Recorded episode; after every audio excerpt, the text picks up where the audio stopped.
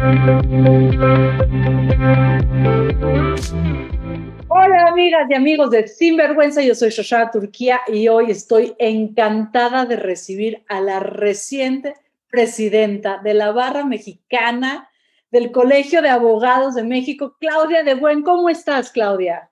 Hola, feliz, feliz de estar aquí contigo. Pues sí, recién estrenando este nombramiento, ¿verdad? Muy contenta. La primera mujer que es preside la barra en los casi 100 años de existencia de nuestro colegio. Feliz y feliz de que esté estar contigo. Te admiro muchísimo y me encantan tus entrevistas. Muchísimas gracias, Claudia. Cuéntanos un poco qué hace la barra y por qué es tan importante este nombramiento. Mira, la barra es un colegio de abogados, es decir, es una agrupación de abogados, la más grande de México. Hay otras ah, varias agrupaciones, pero esta, digamos, la que eh, eh, conjunta más abogados, concentra más abogados. Y es, una, es un colegio que, este, que tiene varias finalidades.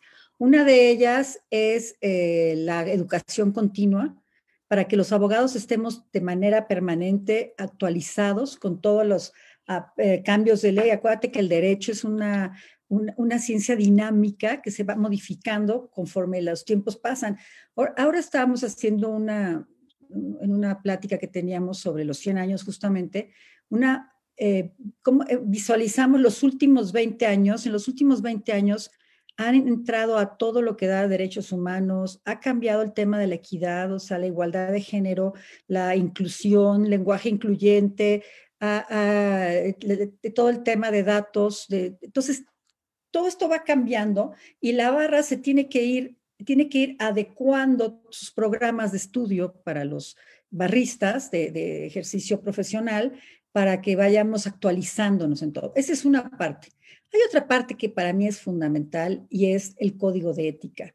Todos los abogados barristas estamos sujetos a un código de ética sobre nuestro comportamiento tanto para con nuestros clientes como con las autoridades y nuestros contrapartes. Eso es fundamental y por eso deberíamos de tener una barra colegiada obligatoria, una obligación, colegiación obligatoria en todo el país. A ver si lo logramos un día de estos. Otro más es la defensa de la defensa. Resulta que los abogados que litigamos muchas veces somos eh, demandados por nuestros pares para quitarnos fuerza o para poder entrar en una, en una dinámica de negociación con el pie en el cuello te tienen, ¿no? Entonces te inventan un delito o eh, eh, transforman el, el, contexto y entonces hay un momento en el que estás metido en un problema sin deberla ni temerla y eso te obliga a ti a tratar de encontrar una solución porque, bueno, pues como barrista, como abogado, no, no, es nada cómodo que te estén demandando. Entonces, fíjate que la barra tiene esta figura de la defensa de la defensa, mediante la cual el secretario de la defensa, en este caso es José Luis Isunza y hace un magnífico trabajo, investiga si realmente los delitos que te están imputando son por el ejercicio de tu profesión o porque tú cometiste una falta. Y si es en el primer caso, entonces sale a defender, ayudar, no, se convierte en nuestro abogado, se convierte en una, eh, fuerza que le permite, eh, eh, hace el conocimiento de las autoridades sobre las razones reales de esta posible denuncia, queja. Tenemos un comité editorial que hace publicaciones importantes sobre temas jurídicos de alto nivel. Tenemos 20 eh, capítulos, es decir, en la República y vamos por el 21 ya mero. Tenemos representación en 20 estados. Eh, estos capítulos son, hazte de cuenta que son brazos de la barra y ahora con este nuevo formato, pues estamos completamente, eh, em, digamos, ligados unos con otros. Tenemos 38 comisiones de estudio y ejercicio profesional, es decir, todas las especialidades que te puedas imaginar jurídicas están representadas en la barra por un coordinador o en algún caso dos o tres, dos coordinadores, pero la mayoría es un coordinador, dos subcoordinadores, un secretario y mensualmente en épocas normales se hace una sesión para que se conozcan los temas de más alto, alta repercusión, más alta importancia y así, entonces la barra es, es algo muy importante para cualquier abogado porque estamos este, justamente apoyando para la mejoría en todos los sentidos, para dar para el Estado de Derecho a través de nuestros pronunciamientos, etcétera. Pues eso es, eso es más o menos a grandes rasgos nuestro colegio La Barra. Y después está la fundación, ¿cierto? De la Barra Mexicana. Sí, la fundación es el área para mí la más noble y más eh, relevante en el sentido de que se manejan eh, eh, asuntos pro bono para apoyar a la gente que no tiene capacidad económica, pero sobre todo a las instituciones que a su vez apoyan a la gente, les manejamos todos los asuntos de naturaleza administrativa, corporativa o judicial gratuita a través de quienes, pues de los mejores despachos de abogados de México. Entonces, todos colaboramos llevando algún asunto, uno, dos, tres, asesorías, lo que haga falta para poder apoyar a, este grupo tan importante de personas que no tienen acceso a la justicia normalmente. O sea, el acceso a la justicia en este país está íntimamente ligado al acceso a los recursos económicos. Sí, desafortunadamente sí, aunque te digan que la justicia es gratuita, en realidad no es gratuita, porque, por ejemplo, si tú ofreces una pericial, tú tienes que pagarla por la pericial, pero además eh, los abogados costamos, los abogados cobramos, y los abogados de oficio, que si bien hacen un trabajo muy importante, no se dan abasto. No se dan abasto y entonces no tienen la capacidad eh, en cuanto a tiempo y a veces experiencia de poder generar una defensa eficiente, eficaz a favor de, la persona que lo requiera. Entonces ahí es donde aparecemos nosotros apoyando a todas estas instituciones, por ejemplo, eh, Gire, por ejemplo, eh, este, casas de, casas hogares, donde hay eh, para darlos en adopción, nosotros los apoyamos, o para quitarles la patria potestad a sus padres que han, los han abandonado, o en fin, hay una cantidad de cosas, todo su trabajo su, trabajo corporativo, es decir, eh, sus asambleas, eh, constituciones, etcétera, las ponemos al día, los, los ayudamos en todo lo que se pueda.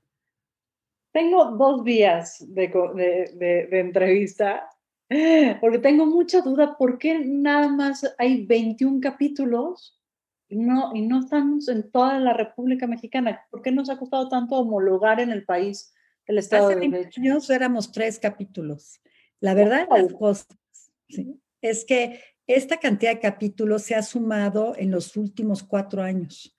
¿sí? Este, hemos triplicado el número. Entonces, ya, ya una vez que arrancamos, ya no hemos parado. O sea, a partir de que empezamos a generar capítulos en toda la República, ya no hemos parado y, te puedo decir que este, Hace unos días todavía aprobamos a cuatro presidentes nuevos de capítulos. Este, en fin, tenemos una presencia increíble, pero tendremos toda la República dentro de poco tiempo. Estoy segura que de este bienio que estamos iniciando el día de hoy, eh, estaremos eh, eh, con la dirección de mi segundo vicepresidente, José Luis Nazar, estaremos incorporando, no sé, cinco o seis capítulos nuevos, espero yo que se pueda, o más. Hasta que el país quede homologado, ¿no? Con una capacidad jurídica, pues homogénea. En, todos los estados, e incluso hay estados como Quintana Roo, que tiene eh, la base del capítulo de la barra, está en, en Cancún, pero este, la capital del estado requiere de, de tener otra otra base allá, entonces está designando a un representante de la barra también en, Ciudad Chetumal, ¿verdad? Ahora quiero hacer un detour y regresar a lo que realmente eh, me ocupa este día. Claudia, ¿qué significa para ti como mujer haber llegado pues tan alto y tan difícil y ser la primera en llegar? Hijo, significa demasiadas cosas porque es una historia de 25 años, desde que yo entré a la barra hace 26. Eh, me di cuenta que el mundo de la abogacía era casi exclusivamente de hombres, que las mujeres que, trabaja, que estábamos en la barra o éramos eh, algunas pocas este, litigantes y la gran mayoría académicas, este, o, o qué sé yo, ¿no? O, sea, o, no, o simplemente eran barristas, pero no acudían a la barra. había algunas abogadas de empresa, que las empresas más les pedían que fueran barristas, pero teníamos mucho que trabajar. No había ninguna mujer que coordinara una comisión, ahora tengo que son 38, entonces eran casi 20, no había ni una mujer y tampoco había ni una consejera, cuando mucho había habido una y después no, no y después sí, después no. Entonces, hace 25 años nosotros presentamos eh, un grupo de mujeres barristas, este, pues más, mucho más jóvenes que ahora, 20 años te estoy diciendo, este, presentamos una planilla em, paralela a la planilla que se había hecho de puros hombres para el consejo. Cada año se renueva la mitad del consejo. Cada dos años, eh, como este, este caso, presidente, primer vicepresidente y segundo vicepresidente entran nuevos, pero eh, cada año hay elecciones.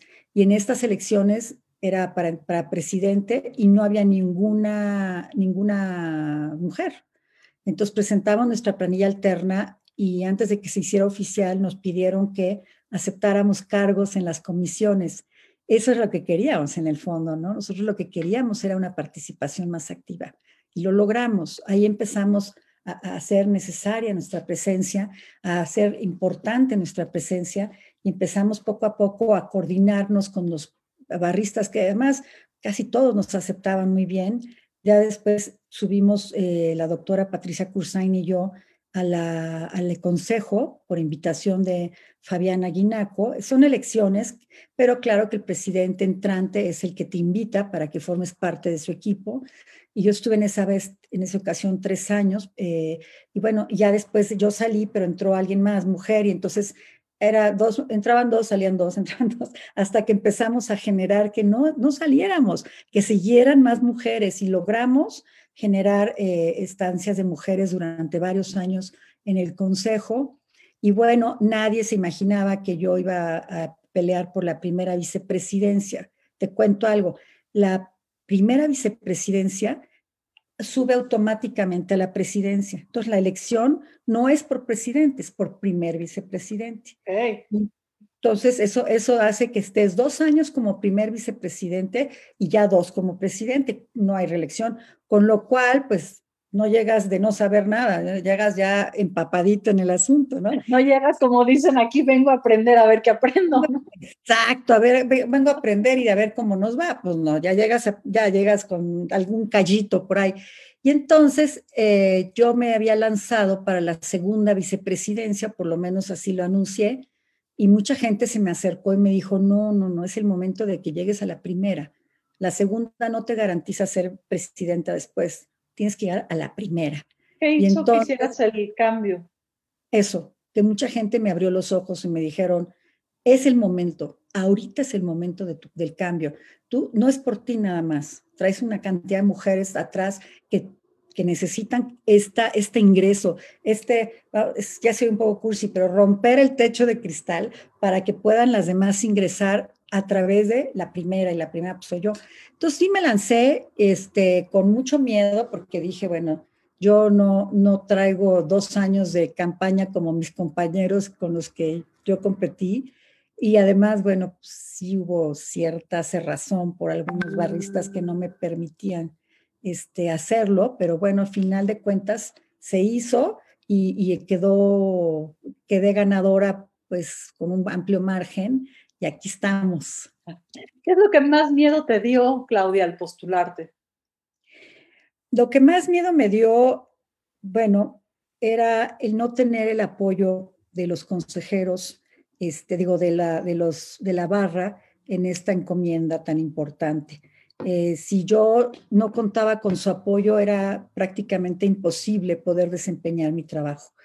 Afortunadamente he contado con el apoyo de, algunos compañeros importantes en mi vida porque han sido quienes me han dado esta, este impulso y de algunas amigas, compañeras barristas también, no así de quienes yo hubiera pensado que iban a estar conmigo siempre, al contrario, ahí he tenido, he sentido una, pues un enojo probablemente, un rechazo, es algo muy raro y de un grupo pues que, que, para mí era muy cercano y muy sensible en mi vida. Pero así es esto, ¿no? Eh, tenemos que, que trascenderlo y seguir porque no, digamos, no es miel sobre hojuelas, es un camino complicado de, de andar, es un camino que finalmente se va haciendo conforme vas caminando, o sea, como diría Machado, se hace camino al andar, y este camino es el que puede generar una estela que permita que otra gente, que otros grupos se inspiren, se animen. Y si logro eso, ya para mí fue el trabajo mejor hecho de mi vida. Y entonces, sí, el miedo era no tener este apoyo. Ha sido muy difícil. No te puedo decir que no. Ha sido muy difícil convencer a la gente de que las mujeres estamos plenamente capacitadas para dirigir al colegio más grande de abogados y que yo estoy preparada. ¿Qué le duele tanto al sistema? ¿Qué, ¿A qué le tienen tanto miedo? Porque, a ver, Claudia, no es que llegaste de la noche a la mañana y te apareciste, ¿no? Así de, ay, ¿no? Llevas 25 años generando relaciones, trabajo, demostrando tus capacidades no solamente jurídicas, sino sociales, de compromiso con la sociedad mexicana que además son muy patentes a lo largo de toda tu historia, tu trabajo como docente, como coordinador.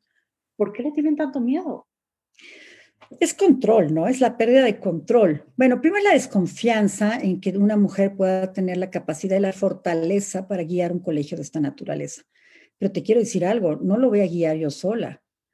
Yo solamente soy la presidenta, pero conmigo hay 19 más eh, en el consejo un vicepresidente, un segundo vicepresidente, secretario, tesorero, este abogado o abogada general, etcétera. Es un, es un grupo importante y las decisiones más trascendentales se toman en grupo, ¿sí? Simplemente eh, uno, digamos, como presidente, generas eh, una cierta, em, qué sé yo, este, filosofía de cómo se va a trabajar, de, de qué, cuáles son los puntos ejes, los ejes de, de, de esta, de, de, este bienio, etcétera. Pero le tienen mucho miedo a la pérdida de control.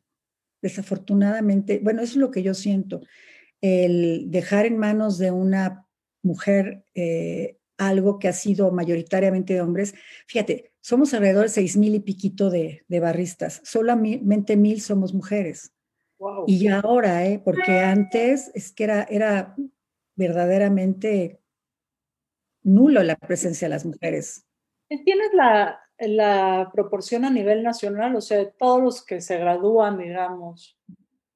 No, te la debo. Más o menos. la tengo. la vamos a averiguar. Acuérdate que, bueno, acuérdate, no, no tienes por qué saberlo. somos la mitad de estudiantes, o sea, las mujeres en las universidades son el 50% de derecho, en las escuelas de derecho y de las y alrededor del 75 de los puestos los tienen los hombres. O sea, las mujeres o no alcanzan o no eh, logran eh, este, trabajar porque tienen que eh, dedicarse al hogar, al cuidado de los hijos, por compromiso con su propio esposo, este, por la culpa. Tenemos una, la sede de culpa la tenemos tatuada en la frente. Tenemos una culpa espantosa, pues ¿por qué? Porque en lugar de dedicarnos a los niñas, a los niños, en fin, a los hijos, a, cuidar la casa, a tener todo listo para cuando el Señor llegue, pues estamos trabajando a la par, ¿no? Y entonces se convierte en una obligación de los dos y no siempre lo logramos o no siempre se hacen las cosas con la meticulosidad que las mujeres normalmente lo hacemos. Entonces, yo traía una culpa con mis hijas hasta que un día mis hijas, que ya son grandes, ya de 23 y 27, me dijeron, mamá, no, no, no alucines, tú eres nuestro mejor ejemplo. Estamos felices de que tú seas así. Claro que te extrañábamos, pero sabíamos que estabas trabajando. Y claro, pues yo me escapaba como podía, ¿no? Tú dices esta fe de culpa. ¿Cómo la defines? Yo la defino como las mujeres estamos estigmatizadas o, pertenecemos a un rol que nos ha eh, designado la sociedad, que eh, ese rol no es el rol de una profesionista. Estamos estereotipadas a ser amas de casa, mamás, y, si trabajamos, el estereotipo es trabajar en una escuela dando clases o eh, algo vendiendo productos me explico, no, no peleando al tú por tú en el trabajo, por, eh, este, por ejemplo, como litigante, pues es pleito permanente, ¿no? Estás luchando por, por ganar un asunto para tu cliente y entonces eso te, genera eh, problemas con tus contrapartes. A veces a mí mis contrapartes me ofenden entre comillas, por ser mujer, no creo que tengan la intención, pero lo hacen, ¿no? Entonces te dicen, como una mujer como tú, guapa, qué sé yo, pues ya sabes que te echan flores de todo, este, se puede estar aquí en lugar de estar con sus hijas, ¿no? Así no, no sabes, maestros también, profesores en la universidad que dices, no puede ser, ¿qué les pasa? Este, y entonces, esta, este estereotipo es el que al salirte de él, a mí me enseñaron, me regreso un poquito, en primaria y secundaria, abordar hacer carpetitas con unos botoncitos y puntos de cruz, hacer papel maché, hacer macramé, a dibujar, a entender la música, a leer libros, este, la literatura era importantísima y ya, that's it. Lo demás no era importante, ni las matemáticas, no sabes sumar y dividir y restar y multiplicar. Lo demás, ¿para qué? Si tú te ibas a dedicar a tu casa, al lugar. Lo que sí es pues, una conversación, había que conocer de, de literatura, etcétera pero nada más. Era, era de verdad horrible. Cuando entré a la prepa, entré a una preparatoria abierta, de estas que salieron del Instituto Patria de Jesuitas, bueno, salieron dos, estuve yo en las dos, este, era un mundo diferente completamente, donde las mujeres y los hombres teníamos el mismo nivel y teníamos que aprender a igual y teníamos, éramos igualmente catalogados, o sea, no había diferencias, ¿no? Y eso me hizo voltear y decir, espérate, tienes que hacer lo que te dé la gana, no lo que los demás esperan de ti. Una cosa es decirlo y otra cosa es hacerlo. Claudia, te imagino como esta guerrera del derecho, ¿no? Con un escudo, ¿no? Así sacándole a tus contrapartes. Y por otro lado, abriendo camino. Cuéntanos un poquito de tu experiencia personal, porque te requiere cierta pasión, pero también se requiere cierta astucia. Y cierta rebeldía a lo status quo. Mira, yo tengo cuatro hermanos hombres que son mayores que yo. Entonces yo aprendí, aprendí a defenderme desde muy chiquita, porque claro que me agarraban a macanazos porque no querían que la mocosa jugara con ellos. Pues es que yo, digo, nos llevamos año y medio, o sea, era casi pues, de la edad, ¿no? Y después tuve dos hermanas, las cuales, pues tenía yo que más o menos medio orientarlas en los temas de mujeres. Entonces, me a hacer macramé pues no, no tanto, sino, no sé, a, este, pues a vestirse como niña. O sea, la más chica me falló completamente, porque la más chica era, fue siempre lo que quiso ser. Ella andaba en las, en las paredes, en los bardas, y además se vestía como le daba la gana. Y es una mujer extraordinaria, madre de una niña divina, veterinaria, casada, feliz y ella hizo siempre lo que quiso. Pero la otra yo, Leonora y yo, siempre estuvimos como muy sometidas a este, eh, a este tema de, de, ser, eh, de juntarnos y unirnos para poder ser, tratar de sacar adelante el, nuestra, nuestro estatus de niñas, ¿no? Entonces nos hicimos medio rebeldes y yo eh, me ponía al tú por tú con mis hermanos. La verdad es que sí, este, cuando llegó la hora de elegir carrera, eh, pues yo pensaba hacer, me encantaba la decoración, ¿no? Pero fíjate que todas las primas de mis papás, y de mi papá y su hermana, mi papá era español, todas eran profesionistas. O sea, mi papá tendría ahorita 95 años. Tú imagínate mujeres de esa edad, que eran sus primas 90, 80 y tantos, todas profesionistas. Este exilio español trajo gente que nos cambió completamente la forma de ver la vida. Y entonces yo decía, no, no, o sea, para mí era mi mamá conservadora del Sagrado Corazón y mi papá ateo de izquierda, era una combinación padrísima, ¿no? Y se amaron toda la vida. Este, entonces ahí es donde yo tuve que tener una, una visión diferente que mis probablemente mis propias amigas no tenían sobre la manera en la que yo tenía que determinar lo que yo quería para, para mí en un futuro. Y lo que yo quise para mí era ser profesionista. Y la abogacía en tercero de preparatoria que llevé la materia me encantó, me encantó y entonces empecé a, la estudié en una universidad muy nueva, muy diferente, con un sistema muy diferente, que es la, la metropolitana. Y bueno, hasta la fecha, desde los 18 años empecé a trabajar hasta ahorita, sin parar. ¿Qué área, qué área del derecho te gusta más? Porque pues eh, creemos que es como muy cerradito y realmente es una exploración bellísima, además.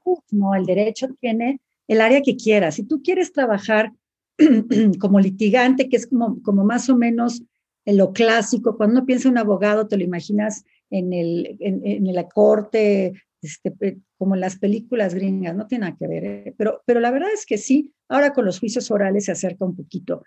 E, el, la defensa de los derechos de tu cliente sobre, en, contra de quien ha querido eh, o, los ha violado o ha querido este, disminuirlos es muy apasionante. A mí el área familiar, civil y mercantil me fascina. Yo no quise ser abogada eh, laboralista como mi padre, como mi hermano, porque me partía ahora sí que el corazón, los despidos de, multitudinarios de tantos trabajadores, cuando las empresas, pues, que habíamos vivido siempre en crisis, ¿no? Tenían que cerrar o disminuir su espacio. Bueno, me, me daba una pena espantosa. Creo que es mucho más duro lo que yo hago con los divorcios y pérdidas de patria potestad, entonces es mucho más duro, ¿no? Pero este, pero pues para eso me serví. Y ahora lo que más me gusta es la mediación. ¿De qué va la mediación?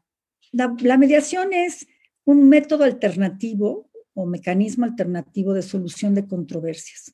Es decir, en lugar de judicializar los, los conflictos, eh, lo que haces es generar un encuentro entre las partes en conflicto con un mediador y el mediador los va a ayudar primero a reconocerse mutuamente, a entender la causa del conflicto, a ver por qué, por qué tienen esta posición encontrada y finalmente una vez que se reconocen y que entienden la razón, porque no sé si te ha pasado, pero cuando alguien te dice, es que yo te estuve hablando, no es que yo no me enteré, a ver, chécate el teléfono, te cambia completamente la forma que estabas juzgando a esa, persona. Es, ay, tienes razón, perdón, ¿no? Eso es normal. Y esto sucede en la mediación, pero a profundidad. El mediador no es psicólogo, el mediador es simplemente un auxiliar, es un, un, eh, de una manera amigable procuras y de manera también este, neutral totalmente que las partes encuentren esta solución que ellos mismos van a proponer. La mediación es lo máximo porque además el convenio que surge está legitimado porque no es un juez o un árbitro el que lo impone, son ellos mismos. Tú nomás los, los vas orientando en cómo pueden encontrar la solución, pero la solución la encuentran ellos. Y la mediación, el convenio de mediación se presenta en el Tribunal Superior de Justicia, que tiene un centro de justicia alternativa, y el tribunal lo aprueba y entonces se convierte en, hazte de cuenta que fue una sentencia firme de un juez, se convierte en cosa juzgada. ya no hay apelaciones y estos miles de años peleando por la patria potestad, los niños ya tienen 35 años y siguen peleando los padres tres meses ya aprobado. Y entonces, el día que alguno no cumple, pues llegas con el juez y le dices, juez, aquí está mi convenio de mediación, ejecuta. Y el juez ejecuta sin discutir si está bien o mal, porque ya está aprobado por el propio tribunal.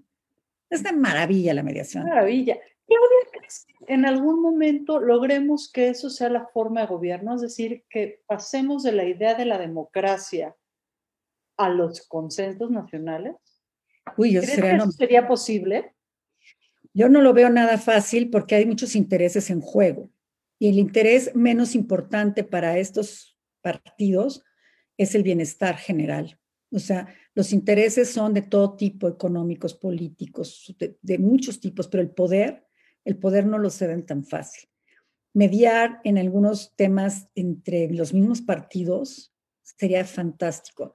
Y además los mediadores tenemos las herramientas para mediar cualquier asunto, desde el más simple hasta el más complicado. No, no necesitas ni conocer la materia. ¿Por qué? Porque es, es otra naturaleza lo que tú vas a hacer. Pero bueno, siempre es bueno además conocerla. Si pudiéramos nosotros lograr que eh, la mitad de los asuntos, no te hablo más, la mitad no se judicializaran y se llevaran por mediación, sería algo fantástico. No, no ¿De cambiaría. Quién depende eso? ¿De quién depende? ¿De los clientes? ¿De la, ¿De la educación cívica jurídica de los clientes? ¿O de realmente la voluntad de quien está dando la asesoría, es decir, la voluntad de los abogados? Es por ahí. Los abogados ganan menos.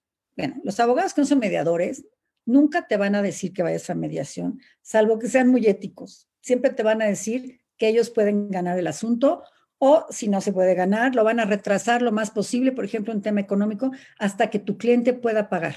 ¿Me explico? No, yo le, yo le garantizo que en año y medio no va a tener que pagar, pero bueno, después sí, entonces ah, váyase preparando. Pero ahí le voy a retrasar el asunto. Eso es falta de ética, perdóname.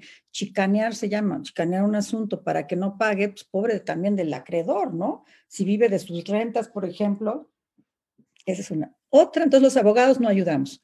Por eso, todos los abogados tendrían que tener la certificación de mediadores, porque incluso hasta por conveniencia económica, aunque cobres mucho menos, si tú resuelves el asunto en dos, tres meses, estás cobrando menos, pero rápido, y no te vas a tres, cinco, seis años y cobras más, pero a muy largo plazo. Entonces, la mediación en realidad siempre es mucho mejor en ese sentido. Pero bueno, ¿quién más? Los jueces. A los jueces no les gusta que te vayas a mediación. Increíble. Es una especie de celo profesional. Hay unos que no, al contrario, que tienen la mejor disposición y se quitan asuntos de encima. Pero muchas veces le dices al juez, oye, juez, con, con base en este artículo, te pido que nos mandes a mediación. Y te dice, no, la mediación es 100% voluntaria y solamente que me lo pidan los dos. Entonces, bueno, pues, yo te estoy diciendo para que, a ver si convences a la otra parte, para que nos vayamos, porque esto está siendo demasiado desgastante para, sobre todo en los, en asuntos de familia, ¿no? Voy a hacer una acotación que viene desde la genuina inocencia, pero parece demasiado patriarcal, en el sentido del paters familia decide, ¿no? Y entonces la voluntad individual, el deseo individual y la inteligencia individual se anulan. Así es yo como terapeuta, cuando les das la opción no de tener razón, sino de vivir bien, la gente siempre va a optar por vivir bien. Sí, salvo que la guerra esté declarada. Fíjate, si yo demando a, a mi socio, me peleo con él y lo demando, yo le voy a echar toda la carne al asador porque le voy a ganar si tengo dinero, voy a contratar al mejor abogado para que le gane a todo lo que da. E incluso los abogados tienden a exagerar un poco con palabras de cierto, digamos, sonido para que generen la convicción, no que inventes, a veces inventan, pero para que genere esa convicción en quien va a juzgar y que sea a tu favor. Entonces, hay temas, por ejemplo, de, daño moral, no más de daño moral, de, digamos, de violencia familiar, en donde exageran los abogados, dicen, no, tienes que poner esto, es que eso no es cierto, no, es que si no lo pones con todas sus palabras, no te van a hacer caso. Dices, pues que eso no es cierto, ¿no? Entonces hay abogados que así lo hacen y que inventan unas cosas, incluso les recomiendan a las clientas que digan que el esposo este, estaba tratando de abusar del menor o de la menor. Imagínate tú qué grave es eso. Y yo tengo algunos casos así, otros no, otros en realidad sí sucede, ¿no? Y entonces pues hay que, hay que, hay que este, defender a todo lo que da. Pero estos asuntos, este, cuando ya te contestan la demanda y utilizan el mismo lenguaje elevado, etcétera, y entonces, ¿cómo vas a mediar algo en el que ya se destrozaron las partes? La mediación tiene que ser previa. Es más, ni siquiera debería de, poderse admitir una demanda si no, se si no se demuestra que pasaron por una mediación. Sería una innovación jurídica maravillosa, maravillosa. Lo están pretendiendo, pero lo están pretendiendo hacer ya que esté, digamos, ya que está la demanda y la contestación. Entonces yo lo que les digo a, los senadores que están en eso, digo, no hagan eso, ya está la guerra declarada, ya no van a ceder. Y el abogado ya se está, ahora sí que, imaginando sus honorarios, sí, yo iba a decir esa, pero no supe, relamiendo los bigotes, como los gatitos, este, ya está feliz porque ya tiene unos honorarios seguros. No lo hagas en ese momento. Hazlo como un requisito de procedibilidad de la demanda. Y parece que puede, puede ser, puede pegar, ojalá. Allá atrás en tu librero tienes una palabra que a mí me gusta mucho, Claudia. Paz. Paz. ¿Qué es la paz para ti? La paz no es la, no es la carencia de conflictos. Eso, el ser humano por sí mismo y por su naturaleza va a tener conflictos toda la vida, pero la paz es tener la capacidad de reconocer en la, parte, en la otra parte su perspectiva, en entender su perspectiva de por qué está reclamando o pidiendo o necesitando algo. Y tú, la otra parte, entender tu perspectiva para que comprendiéndose mutuamente puedan encontrar una solución. Para mí esa es la paz. Este libro que tú dices lo hizo mi amigo Tom Pérez Fernández del Castillo, el notario, es un gran mediador, es el mediador número uno de México, pero además está, son la suma de todos los discursos de los premios Nobel de la Paz. Qué maravilla. Entonces, está padrísimo. Son tres tomos, tienes los discursos más interesantes que te puedas imaginar. Ese, ese es, un, es un gran regalo que me hizo mi querido amigo Tom. Pues saludos al señor Tom desde aquí. Claudia, ¿Qué otras pasiones tienes además del mundo del derecho y la mediación? ¿Cómo se divierte Claudia de Buen? Ay, mis hijas, platicar con ellas es lo máximo y con mi mamá. Mi mamá tiene 92 años y no, bueno, vengo de comer con ella, es lo, es lo mejor del mundo, es simpática, divertida, es una mujer muy padre. O sea, mi familia es mi pasión, pero ¿qué más me gusta? Me gusta mucho la música, me gusta mucho eh, el ejercicio. Tengo algunos problemas que tuve una cirugía de cadera hace un año y estoy un poco limitada en cuanto a que, por ejemplo, no puedo correr, pero hago bicicleta, este, con mis hijas hacemos algo de ejercicio en la casa. Eh, antes bailaba, me encanta bailar, me fascina bailar. Este, yo podía tomar clases de baile toda mi vida. Eh, ¿Qué más? Me gusta el cine, me gusta leer. Las novelas me encantan. Eh, me gusta hay Sandor Maray, este, hay unos, unos escritores impresionantes, ¿no? De, novelas magníficas. Los españoles me gustan mucho las novelas.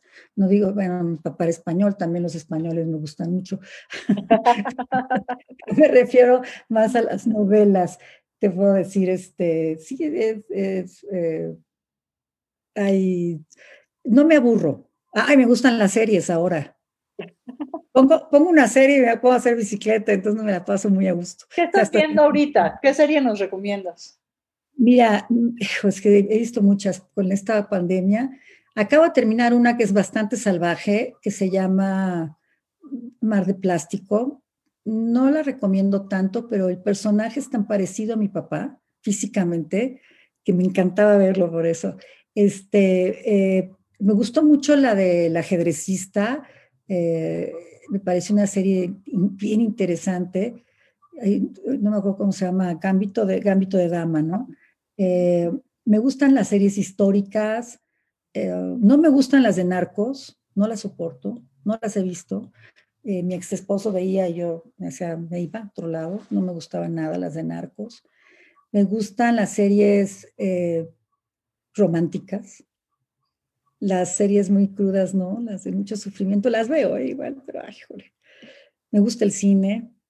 Hay unas películas que te hacen feliz, sales feliz, ¿no? ¿Qué es la felicidad para ti, Claudia? La felicidad es la armonía, es estar en armonía en todos los sentidos, ¿no? Es estar, eh, es estar en paz contigo mismo, eh, porque también hay pleitos contigo mismo, ¿no? Y cuando estás en paz, cuando te necesitas a ti mismo nada más, eso es, eso es muy, muy satisfactorio. No digo que no tengas pareja, es lindo tener un compañero, una compañera. En mi caso, este, me gusta mucho la, tener una pareja, ¿no? Pero eh, tampoco está mal estar solo. Aprendes mucho de ti mismo. Entonces, para mí es, es la felicidad estar satisfecho y en armonía. Qué maravilla, qué maravilla. Claudia, podría estar horas platicando y conversando contigo. ¿Qué nos falta en el país en temas jurídicos? ¿Qué nos falta? ¿Cómo sería tu ideal? Nos faltan buenos legisladores. Nos faltan legisladores que tomen su trabajo con, muchas, con mucha em, compromiso, con mucha seriedad, que si no son abogados se alleguen de grupos importantes de abogados, que escuchen a los colegios de abogados en cuanto a, la técnica jurídica que están usando, al respeto de los derechos humanos, que realmente se apliquen, por ejemplo, eh, los protocolos que la Corte ha sacado de, para juzgar con perspectiva de género, para juzgar cuando hay menores de edad. Eh, nos falta un, importante compromiso de los y las legisladoras eh, para que las leyes salgan de verdad como deben de ser y no, no, no sin aterrizarlas. Hay que hacer este, el, Parlamento abierto, hay que escuchar a todas las partes. Eso nos falta en este país. Nos faltan jueces comprometidos, jueces honestos, hay, pero no todos son así. Y, y a veces por amiguismos o por otros intereses es que resuelven y tristemente dejan de tomar en cuenta pruebas que te dan la razón. Este, en este país faltan muchas, muchas cosas y yo siento que la educación es lo más importante. Si tuviéramos otra educación, tendríamos otra, otra realidad. Para ahí debemos empezar. Y en la educación están los valores éticos, los valores morales. Eso creo que nos falta. Pues a mí me encantaría vivir también en ese país donde los legisladores legislaran y hicieran leyes que se convirtieran en reglamentos que favorecieran a la población en su totalidad. Sí, caray. que nos fijan a todas y a todos. Maravilloso lograrlo, ¿no? Sería un gran, gran reto, Claudia, el que nos pones enfrente. Pues no te voy a dejar irte ¿eh? sin mi pregunta favorita de este programa. Caray, empiezo a temblar. Claudia de Buen, ¿cuál ha sido tu acto más sinvergüenza? Más sinvergüenza, claro, así se llama tu programa. ¡Wow! Ay, no sé, yo creo que hay varios. No te sé decir, este, híjole, no, no, no sé, no, nunca lo he pensado, fíjate, me agarras en curva. Em, que, o sea, de algo que me pueda em, avergonzar yo. Siempre me hacen esa pregunta, ¿qué significa ser sinvergüenza? Y yo se la regreso. Ah, bueno, sinvergüenza es padrísimo, es poder hacer lo que te dé la gana sin necesidad de que te importe, digo, sin que te importe lo que los demás piensen, ¿no? Toda mi vida he vivido así, o sea, he hecho muchas cosas que, que los demás a veces me dicen, ¿por qué, ¿por qué eres tan franca, no? Hasta lastimas. Yo digo, bueno, pues yo digo las cosas que pienso, ¿no? Probablemente eh, eso, a veces decir cosas que, que pueden lastimar, pero que tengo que poner una balanza si digo la verdad o digo lo que quieren oír. Y pues a veces gana la verdad. Y entonces sí se, la gente se molesta un poquito. Pero pues ni modo, ¿no? Este, no, pues mira, la verdad es que soy una gente bien portada. no, nunca he tenido un comportamiento que me, que me avergüence, nunca. Ahora sí, que si te diviertes mucho en una, fiesta o eso, pues, ¿qué más da? Para eso es la vida, para pasarla bien también, ¿no? Para eso es la vida, tienes toda la razón. Nada que me... ¿Alguna reflexión eh, final, Claudia, que nos quieras compartir? Pues mi reflexión final puede ser que para llegar a donde quieres tienes que creértelo. Si uno no se lo cree, va a ser muy difícil. Aunque te impulsemos a la gente, la, lo ayudemos como mujer, sobre todo, pero como ser humano, tienes que creerte que puedes y que mereces. Si tú no vas con esa absoluta convicción de que lo puedes hacer y que lo mereces, no vas a llegar a ningún lado. Creo que eso es lo más importante, porque aunque te pongan la alfombra roja para llegar a todos lados, en ti está el poderlo lograr. Pues yo agradezco mucho que desde hace 25 años te la hayas creído y que con esta gran, gran, gran, gran valentía, Claudia, estés tomando hoy la presidencia de la barra mexicana del Colegio de Abogados, en un país donde necesitamos con urgencia redefinir qué es la justicia y que sea algo cotidiano, no una excepción a la regla. Y por eso estoy tan conmovida con tu nombramiento, porque eres una mujer que piensa bien y siente bien, y ya es necesario en este país que hagamos ese puente entre lo que pensamos, lo que sentimos y lo que hacemos. Muchas felicidades, Claudia, con el pie derecho en esta presidencia. Muchísimas gracias por tu tiempo, por abrirnos este espacio en tu agenda y por tu generosidad. De verdad estoy muy agradecida. Yo muy feliz de que me hayas invitado. Me encanta estar en tu programa y de verdad que muchas gracias por tus palabras. Eh, siempre, aunque creas que te lo mereces y que tienes que hacerlo, que tengas el que te ayude, que la gente te reconozca o el que la gente te impulse y te dé cariño, es la medicina de cada día. Eso es, eso es muy importante. Y te agradezco y también te felicito a ti porque tú eres una mujer que tienes también muchas áreas en donde has trabajado, eres terapeuta, pero también tienes, este, estás en el cine, pero también estás en estas entrevistas. Teatro, en, el teatro. en el teatro, perdón, y eres muy completa. Entonces, qué bueno, me encanta que una mujer tan valiosa me haya hoy entrevistado y estoy muy agradecida. Pues muchas gracias, lo recibo con mucho cariño, querida Claudia de Buen actual presidenta de la Barra Mexicana del Colegio de Abogados. También quiero agradecer a todo el equipo de Radio 13 Digital, que ahora sí nos tienen en todos lados. Ya superamos Facebook y ahora también ya estamos en YouTube y ya estamos en, en Spotify. Ustedes búsquenos donde sea Radio 13 Digital. Ahí nos encuentran. Yo soy Shoshana Turquía y esto fue Sinvergüenza. Muy buenas tardes.